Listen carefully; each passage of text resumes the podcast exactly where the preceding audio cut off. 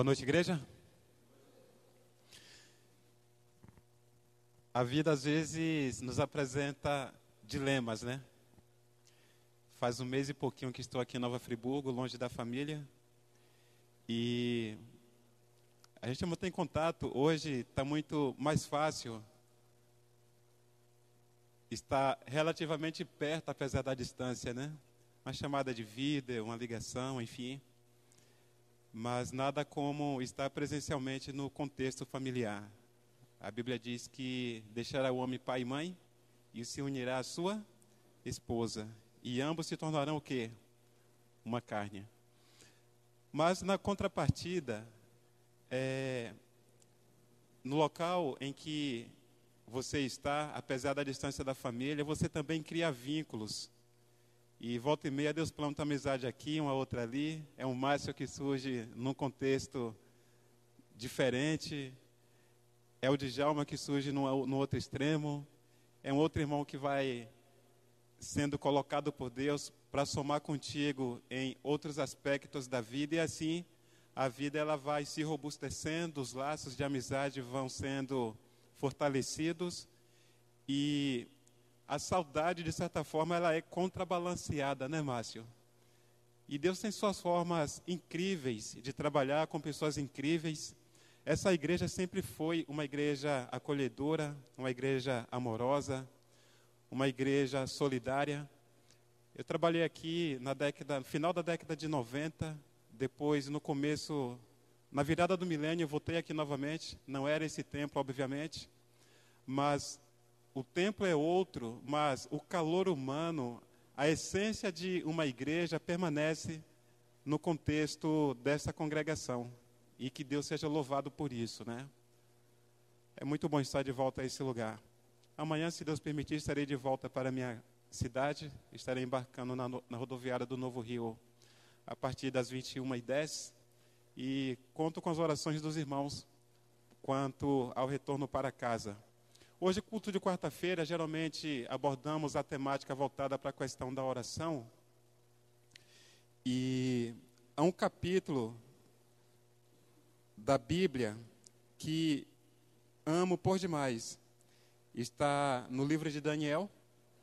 E o capítulo é o 10. Daniel, capítulo 10.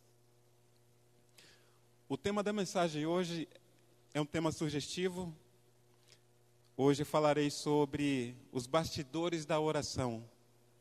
Talvez alguns de vocês já conheçam de forma bastante detalhada o capítulo 10 de Daniel, mas eu gostaria de abordar alguns aspectos nesse contexto. A Bíblia é uma fonte inesgotável. Você estuda por meio de ano bíblico, de Gênesis Apocalipse todo ano e sempre que você estuda, Deus tem novas surpresas, né? Deus é incrível ao nos surpreender com novas novos conceitos, novas revelações, novas ideias. E a verdade dele é progressiva. Daniel capítulo 10, nós iremos ler a partir do verso 1. O Márcio já fez a oração buscando a orientação do Espírito Santo. E é com base nessa confiança da direção de Deus, na pessoa do seu Espírito, que nesta noite faremos a leitura e uma breve consideração no contexto do capítulo 10 de Daniel. Todos encontraram? Amém? Muito bem. O verso 1, 1 em diante diz assim: No terceiro ano de Ciro, rei da Pérsia, Daniel, chamado Beltesazar, recebeu uma revelação a mensagem era verdadeira e falava de uma grande guerra. Na visão que teve, ele entendeu a mensagem. Naquela ocasião, eu, Daniel, passei três semanas chorando. Não comi nada saboroso, carne e vinho. Vou voltar aqui. Não comi nada saboroso, carne e vinho, nem provei e não usei nenhuma essência aromática, até se passarem as três semanas. Verso 4. No vigésimo quarto dia do primeiro mês, estava eu em pé, junto à margem de um grande rio, o Tigre. Olhei para cima e diante de mim estava um homem vestido de linho, com um cinto de ouro puríssimo na cintura. Seu corpo era como berilo, o rosto como relâmpago, os olhos como tochas acesas, os braços e pernas como reflexo do bronze polido, e a sua voz era como o som de uma multidão. Somente eu, Daniel, tive a visão. Os que me acompanhavam nada viram, mas foram tomados de tanto pavor que fugiram e se esconderam. Assim fiquei sozinho, olhando para aquela grande visão. Fiquei sem força, muito pálido e quase desfaleci. Então eu o ouvi falando, e ao ouvi-lo, caí prostrado, rosto em terra, e perdi os sentidos. Em seguida, a mão de alguém tocou em mim e me pôs sobre as minhas mãos e os meus joelhos vacilantes. E ele disse: Daniel, você é muito amado. Preste bem atenção ao que vou lhe falar. Levante-se, pois eu fui enviado a você. Quando ele me disse isso, pus-me em pé, tremendo. E ele prosseguiu: Não tenha medo, Daniel. Desde o primeiro dia em que você decidiu buscar entendimento e humilhar-se diante do seu Deus, suas palavras foram ouvidas. E eu vim em resposta a elas. Mas o príncipe do reino da Pérsia me resistiu durante 21 dias. Então Miguel, um dos príncipes supremos, veio em minha ajuda, pois eu fui impedido de continuar ali com os ex da Pérsia. Até aqui. Interessante esse, esse relato na experiência do Daniel. Nós temos tantas coisas para extrair do texto, o tempo não nos permite dar a devida explanação, extrair as devidas lições. Essa visão de Daniel aconteceu no ano 535 a.C. O povo judeu estava como cativo de uma nação estranha, por não obedecerem à palavra de Deus, por não seguirem as orientações dos profetas, uma profecia deixada em Jeremias acaba que tornando-se uma realidade indesejável na experiência do povo judeu. Ninguém queria ser escravo de nação estranha, não era esse o propósito de Deus e muito menos o desejo dos judeus. Mas havia promessas que o cumprimento estava condicionado à obediência do povo à palavra de Deus. Deus disse que o povo comeria do melhor da terra, plantaria e colheria, seus filhos não, não seriam doentes haveria prosperidade entre o povo, a presença de Deus seria algo marcante, presente e até visível no contexto do povo. Afinal de contas, o santuário estava ali. O Shekinah estava no Santo dos Santos, a presença visível de Deus. A nação judaica era privilegiada, volta e meia, anjos de Deus se comunicavam pessoalmente com alguns líderes o próprio Jesus se comunicava em alguns momentos com alguns líderes. O, o sumo sacerdote tinha o privilégio de apresentar questões diante de Deus e através do, de pedras do peitoral, o urim e o tumim, ele recebia a aprovação de Deus para o sim ou para o não. Que privilégio conversar diretamente com Deus, Márcio. Era essa a realidade do povo. A manutenção desse contexto litúrgico estava muito ligada à questão da obediência. Se obedeceres, comereis do melhor desta terra. Mas não era só isso. A obediência estava atrelada a outros fatores, especialmente a questão espiritual.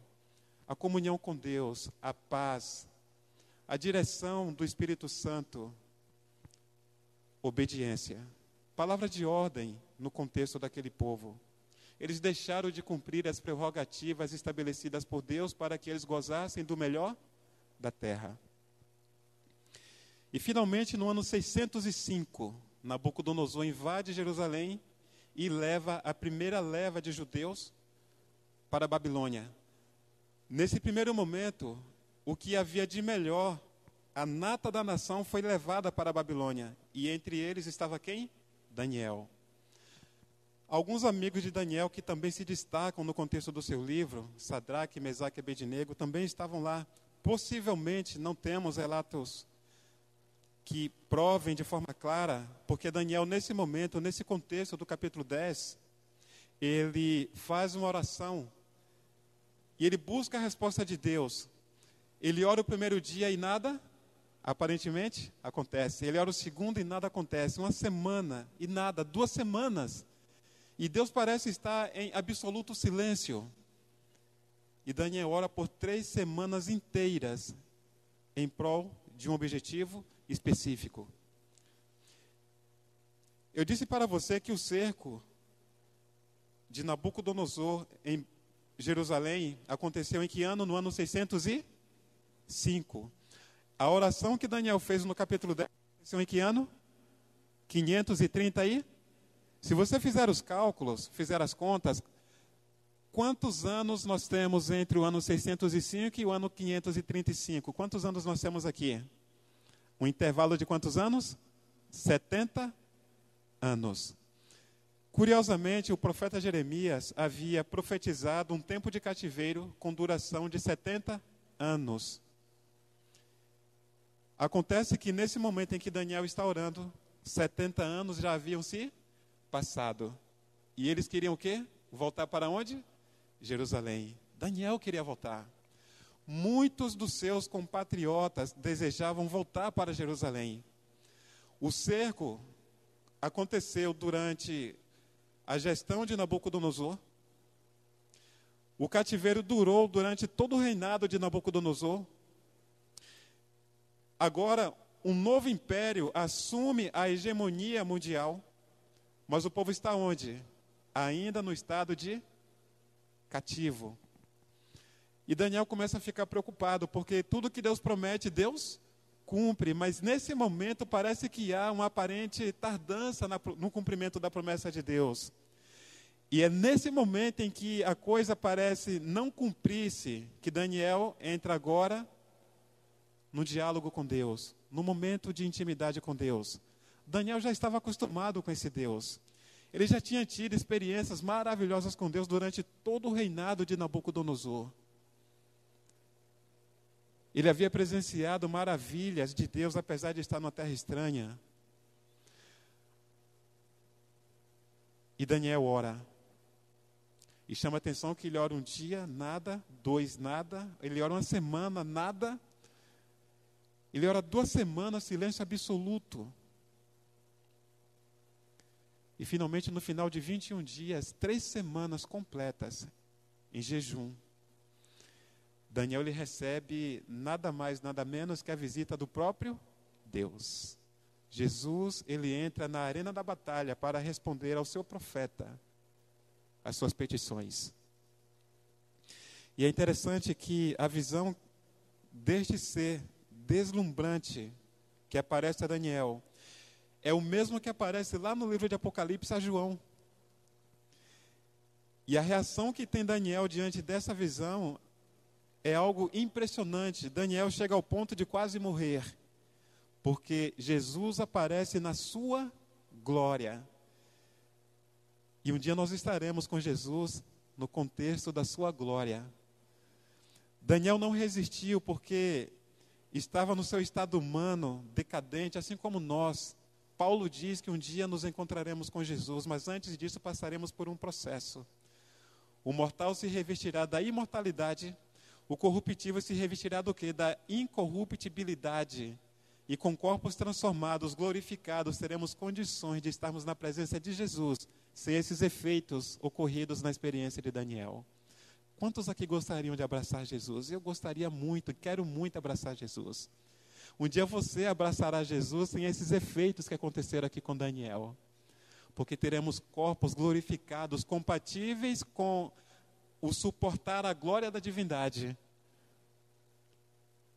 Aliás, esse estágio, na, na, nossa experiência, é o último a ser cumprido. Porque o, o plano de redenção está dividido em três fases: justificação, santificação e glorificação. Hoje nós estamos vivendo duas fases: a justificação e a santificação. Santificação todos os dias. A minha vitória de ontem não é válida para hoje. Hoje é um novo dia, hoje é nova experiência com Deus. O que você teve de mais belo, de mais interessante no contexto da sua experiência com Deus hoje, para amanhã não é válido. Diz o profeta Jeremias que as misericórdias do Senhor se renovam a cada manhã, e as mesmas são as causas de não sermos consumidos. Portanto, amanhã é um novo dia. É como a, experiência do maná. Todos os dias os israelitas tinham que sair de casa, das suas tendas, para colher o quê? O maná, a porção para aquele dia. E é assim que vamos construindo o nosso relacionamento com Deus. Isso é santificação. Ontem, ou melhor, hoje melhor que ontem, e amanhã melhor que hoje. E assim nós vamos crescendo gradativamente na nossa experiência com Deus. É nesse contexto que Daniel tem essa experiência com Cristo, no contexto dessa oração. E tamanha era a experiência e a intimidade deste homem com Deus, que Jesus ele não ele não mandou o anjo Gabriel no primeiro momento para responder à oração de Daniel da forma visível. O próprio Jesus apresenta-se a Daniel ele sabia que havia riscos em apresentar-se na sua glória a Daniel. Daniel poderia morrer, mas Jesus correu esse risco. Por quê? O próprio Gabriel afirma no verso, 10, verso 11.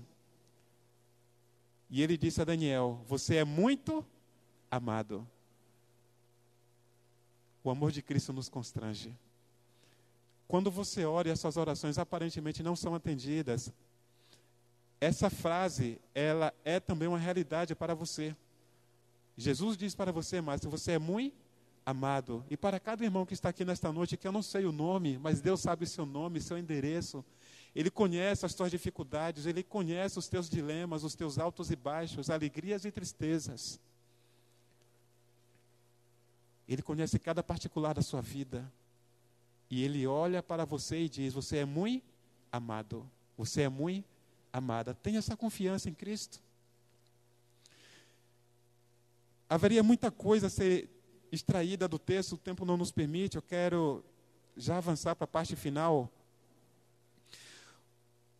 Jesus ele se retira desse cenário e Daniel é deixado para ser socorrido pelo anjo Gabriel. E o anjo Gabriel, ele toca em Daniel, no verso 10, nós temos uns, alguns detalhes interessantes. Em seguida, após Jesus ter se retirado, né, no verso 10, em seguida a mão de alguém tocou em mim e me pôs sobre as minhas mãos e os meus joelhos vacilantes. Imagine o estado físico do Daniel aqui. Joelhos vacilantes. Tenta ficar em pé, mas não consegue. Tamanha foi a glória de Cristo sobre a realidade física de Daniel.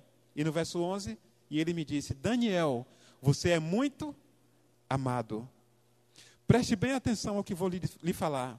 Levante-se, pois eu fui enviado a você. Quando ele me disse isso, pus-me em pé, tremendo. E ele prosseguiu: Não tenha medo, Daniel. Desde o primeiro dia em que você decidiu buscar entendimento e humilhar-se diante do seu Deus, suas palavras foram ouvidas. Desde que quando? Desde quando? Desde o primeiro dia. Mas Daniel orou quantos dias? Três semanas, 21 dias. Aparentemente, a resposta à oração de Daniel aconteceu quando? No final de 21 dias. Aparentemente. Mas quando foi que a oração de Daniel foi respondida, foi ouvida desde o primeiro dia. Agora tem um outro detalhe interessante aqui que eu quero analisar com vocês. Está no verso 13. Olha que o anjo continua dizendo: Mas o príncipe do reino da Pérsia me resistiu durante quanto tempo? Vamos fazer esse exercício de novo. Daniel orou quanto tempo? 21 dias, três semanas. O príncipe do reino da Pérsia resistiu ao anjo Gabriel durante quanto tempo? 21 dias, três semanas. Percebem o que acontece nos bastidores da oração? Quando você ora algumas vezes e suas orações aparentemente não são atendidas, nós não estamos vendo fisicamente o que está acontecendo, mas no mundo espiritual está acontecendo uma batalha. Porque estamos diante de um conflito cósmico. Estamos diante de uma batalha onde o centro dessa batalha, o centro deste conflito é a adoração. Antes dessa realidade ela ser externa, ela acontece aonde? Na nossa mente. Na mente de Daniel, ele poderia pensar: Deus não me ouve. Quantas vezes passamos, fazemos isso? Oramos uma vez, duas, três, uma semana, duas, e aparentemente nada acontece e nós nos desgostamos com Deus. O Senhor não se importa comigo e simplesmente paramos de.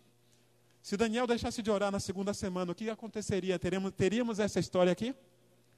Se Daniel desistisse de orar no vigésimo dia, será que teríamos essa, esse relato apresentando os bastidores da oração? Eu acredito que não. Mas Daniel sabia para quem estava sendo direcionada as suas orações. Ele sabia que qualquer coisa poderia falhar, menos o Deus em quem ele confiava. Precisamos ter essa confiança em Deus. Deus nunca falhou com suas promessas. Há um ditado popular que diz que Deus tarda, mas eu, na verdade, não acredito que Deus tarda, ele age no seu tempo. Acontece que o nosso tempo não é o tempo de Deus e o tempo de Deus não é o nosso mas ainda assim continuaremos confiando no Senhor. Mesmo que eu não entenda, continuarei confiando. O justo viverá? O justo viverá? É dessa forma que o justo vive. E o que é fé? Fé é a certeza das coisas, mas que nós não. Confiança em Deus. Fé é nada mais, nada menos que confiança. E é isso que Deus espera que tenhamos nele. Ele nos dá todas as evidências de que ele é confiável, de que ele não falha, de que ele cumpre todas as promessas. E precisamos aceitar esse contexto da fé. A fé que não se baseia em, nas evidências sólidas da Bíblia é chamada de fideísmo. Nós não somos chamados a viver um, um contexto de fideísmo, mas um contexto, uma realidade de fé. Fé que se fundamenta nas evidências que Deus apresentou de que Ele é fiel para cumprir todas as promessas. E Ele cumpre todas as promessas. Daniel orou durante 21 dias, e durante 21 dias algumas coisas estavam acontecendo no âmbito espiritual. Uma batalha cósmica estava acontecendo. É interessante que no verso 13, quando o anjo explica para Daniel por que a sua oração aparentemente não foi atendida no primeiro dia, apesar de, ter, de, Deus ter ouvido no primeiro dia e mandado o anjo Gabriel para resolver o problema no primeiro dia, Daniel não viu evidência de que a sua oração estava, ou as suas orações estavam sendo atendidas. E o anjo explica o motivo. Mas o príncipe do reino da Pérsia me resistiu durante 21 dias. Então Miguel, um dos príncipes supremos, veio em minha. Tem coisas que nem um anjo consegue resolver. E quando o anjo não resolve, Miguel entra na arena da batalha e soluciona todos os problemas. Miguel é um nome de guerra, só aparece cinco vezes na Bíblia. E todas as vezes que o nome Miguel aparece na Bíblia é num contexto de batalha contra Satanás. E sabe o que é mais interessante? É que todas as vezes que esses embates acontecem entre Miguel e o diabo, Miguel é sempre vencedor, porque Miguel é o nome de batalha, é o nome daquele que nos conquista. É o nome daquele que um dia aparecerá nas nuvens dos céus com um título em sua coxa: Rei dos Reis e Senhor dos Senhores. Esse é o Jesus vencedor. É Ele que virá nos buscar. Queridos, o grande contexto desse cenário é que Daniel queria voltar para Jerusalém. O povo precisava sair do cativeiro. E Daniel ora pela libertação do povo. Só que para o povo, ser liberto, era necessário que Ciro assinasse um decreto expedindo a libertação do povo. E Daniel orou para que esse momento acontecesse, para que Ciro assinasse o decreto. Ciro já estava no seu terceiro ano de reinado. E foi no terceiro ano de reinado de Ciro que Daniel fez essa oração. Ciro não assinou o decreto. Por quê? Porque o anjo Gabriel fora enviado para enviar luz à mente de Ciro. Ciro, assine o decreto.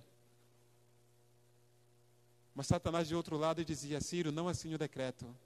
E Ciro passou um período de 21 dias com um conflito espiritual em sua mente: assino ou não assino? O anjo dizia: Ciro, assine o decreto. E Satanás dizia: Ciro, não assine o decreto. E esse impasse durou quanto tempo? 21 dias, três semanas. Só que enquanto Ciro estava relutante entre assinar ou não o decreto, o que estava fazendo Daniel do outro lado? orando. Querem saber o que acontece nos bastidores da oração agora? Muito bem. O diabo, naquele momento, ele pôde, eu imagino, quando Cristo entra na arena daquele conflito, ele sabia que a batalha estava ganha a favor de Daniel. Mas ele pode olhar para Ciro como um trunfo para o que poderia ser a primeira derrota de servo de Deus orando fervorosamente pelo cumprimento de algum propósito que não se cumpriria por empecilho de Satanás. Talvez Satanás, com toda a sua arrogância, entendeu que aquele era o momento de olhar para Jesus e zombar de Jesus, porque ali haveria um momento de derrota. E ele pôde olhar para Ciro e olhar para Jesus. Veja Jesus, Ciro não quer assinar o decreto.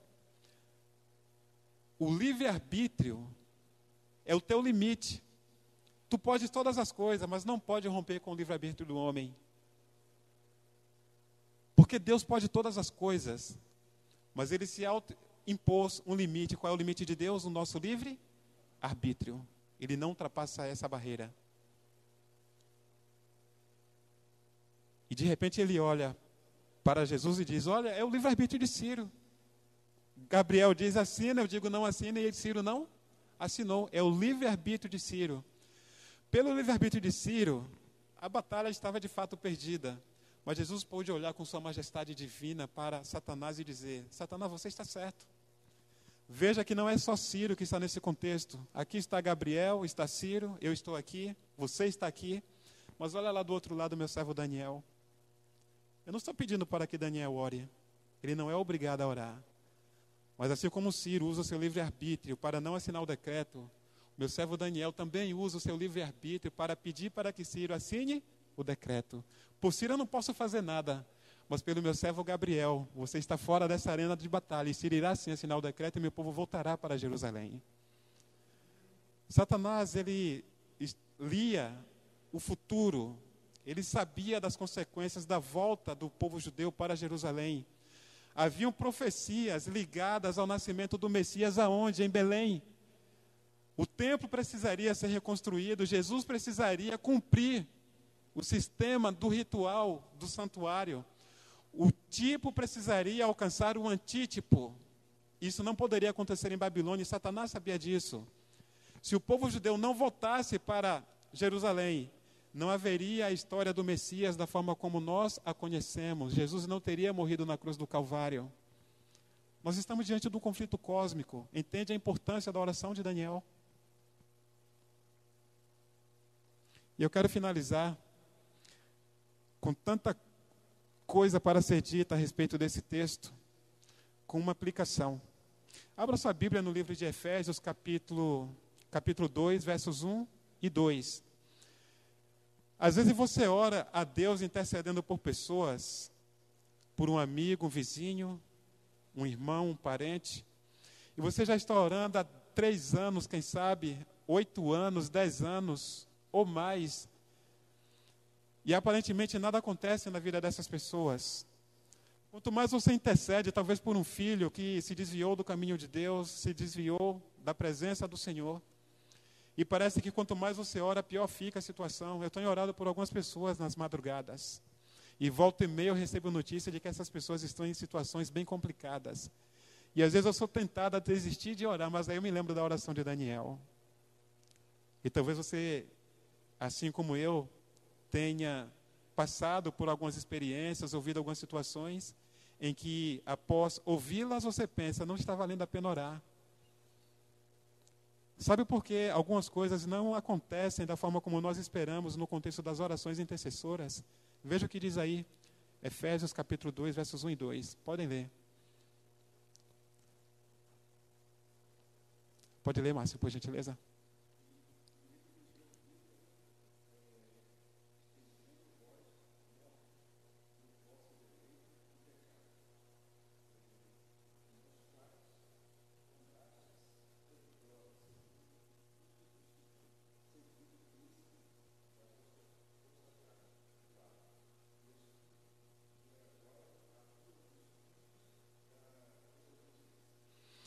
Entenderam esse texto aí? O apóstolo Paulo, escrevendo aos Efésios, ele fala do tempo de outrora,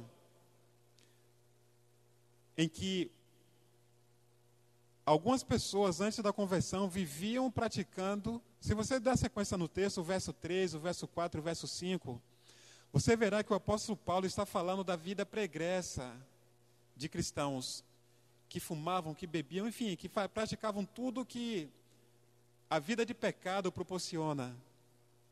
Isso antes de conhecer Jesus.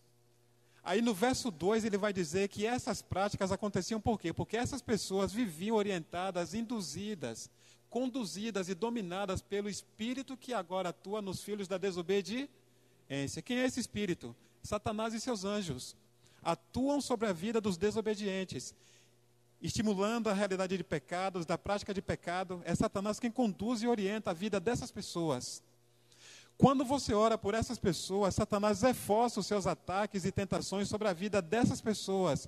Ele reforça o número de anjos sobre a vida dessas pessoas. Por quê? Porque os anjos de Deus e o Espírito Santo começam a trabalhar na vida dessas pessoas porque você está orando. E quanto mais você ora, mais intensa é a batalha. Lembra o que aconteceu com Ciro? 21 dias. Daniel, o anjo Gabriel não pôde resolver. O anjo Gabriel é o anjo imediato diante da Trindade.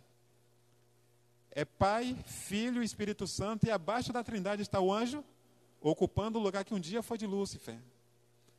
Queridos, a batalha é intensa.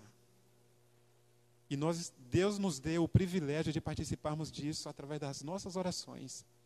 Primeiro que quando nós oramos, nós somos protegidos. Esse é o primeiro ponto. O segundo é que quando você coloca alguém como alvo das suas orações, Deus reforça a proteção dos seus anjos sobre a vida dessa pessoa também. Se ela está nas drogas, se ela está no alcoolismo, no adultério, na prostituição, não importa. Quando você ora por essa pessoa em respeito à sua oração, em respeito à sua liberdade de escolha, Deus ele cumpre a sua parte. Que plano maravilhoso. Isso é plano de redenção no contexto do conflito cósmico. É isso que acontece nos bastidores da oração. Se até aqui você orou e desistiu porque algumas coisas não aconteceram, especialmente no contexto da oração intercessora, a exemplo dessa oração de Daniel, o que nós temos é um modelo de oração persistente. Orar apesar de e não por causa de. Eu oro apesar de não ter evidência de que as coisas estão acontecendo, porque Deus é fiel. Eu oro apesar de não ter conhecimento materializado de que o que eu espero está sendo concretizado, porque o justo viverá pela fé.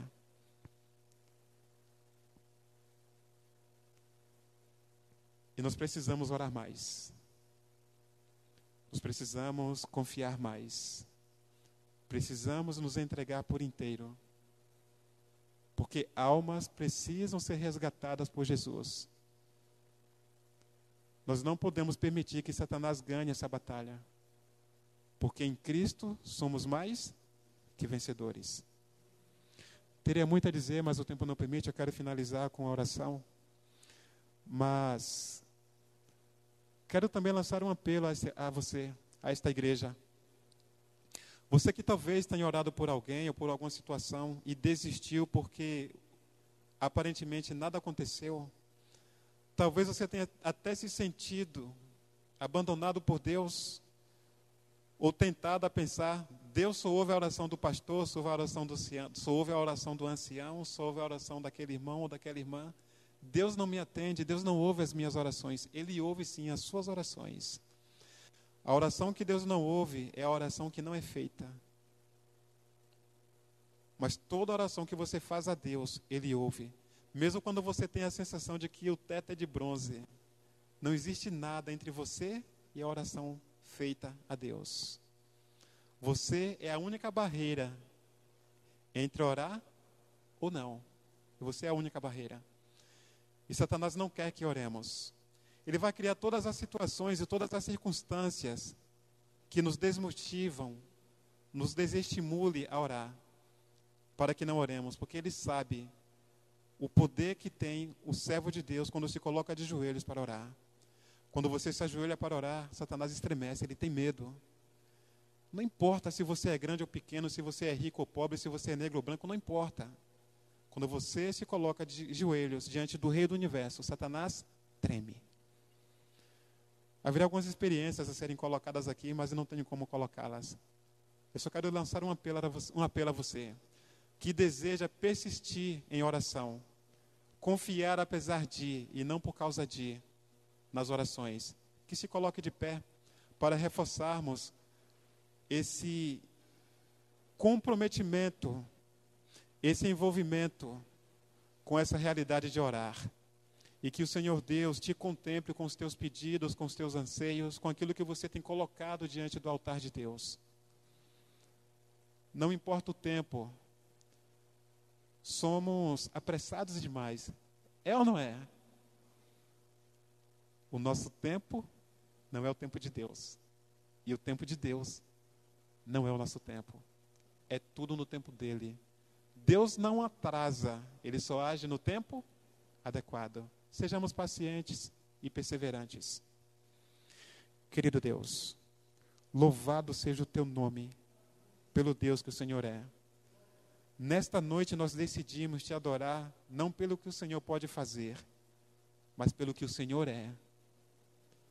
Pai, dá-nos maturidade para entendermos que não há atraso nos teus planos, nos teus propósitos. O que existe é uma agenda para a data certa, para a hora certa. O que acontece de diferente disso na, na nosso, no nosso contexto e realidade de ansiedade é que somos imediatistas, queremos para ontem. E as coisas não funcionam assim. Vivemos na era do pós-modernismo, onde tudo acontece muito rápido. Não queremos esperar mais nada. Tudo acontece em velocidades extremas. Estamos habituados com um contexto de vida artificializado, Pai. Um contexto de vida que não foi o idealizado pelo Senhor para nós. E nós precisamos parar um pouco, desacelerar um pouco as nossas agendas desacelerar um pouco a nossa agitação do dia para encontrar tempo para falar com o Senhor. E entender que a tua agenda não é a nossa agenda. Ensina-nos a ajustarmos o nosso relógio com o teu, o nosso tempo com o do Senhor, a nossa agenda com a do Senhor. Porque o que nós estamos fazendo na era pós-moderna é tentar ajustar o Senhor à nossa realidade, e assim não funciona, Deus nunca deu certo. Satanás tentou fazer isso no céu e hoje está expulso. Nós queremos estar nos céus, mas para estarmos nos céus, precisamos permitir que o Senhor faça parte das nossas vidas conforme a tua vontade e não a nossa. Entrega a vida dessa igreja em tuas mãos. Daqueles, ó Deus, que talvez estão desanimados, desalentados, perdendo a confiança, desfalecendo na fé. Talvez alguém veio aqui nesta noite com vontade de ficar em casa, desanimado, desestimulado ou desestimulada, mas aqui encontrou a certeza de que tomou a decisão correta. Que o Senhor alcance essa pessoa para a honra e glória do teu santo nome, e que essa pessoa saia daqui nesta noite, ó Deus, revigorada, entendendo que no conflito espiritual existe uma batalha entre o bem e o mal, e a nossa perseverança, nossa perseverança fará muita diferença para a vitória ou derrota na vida de alguém. Salva-nos de nós mesmos, nós oramos em nome de Jesus. Amém.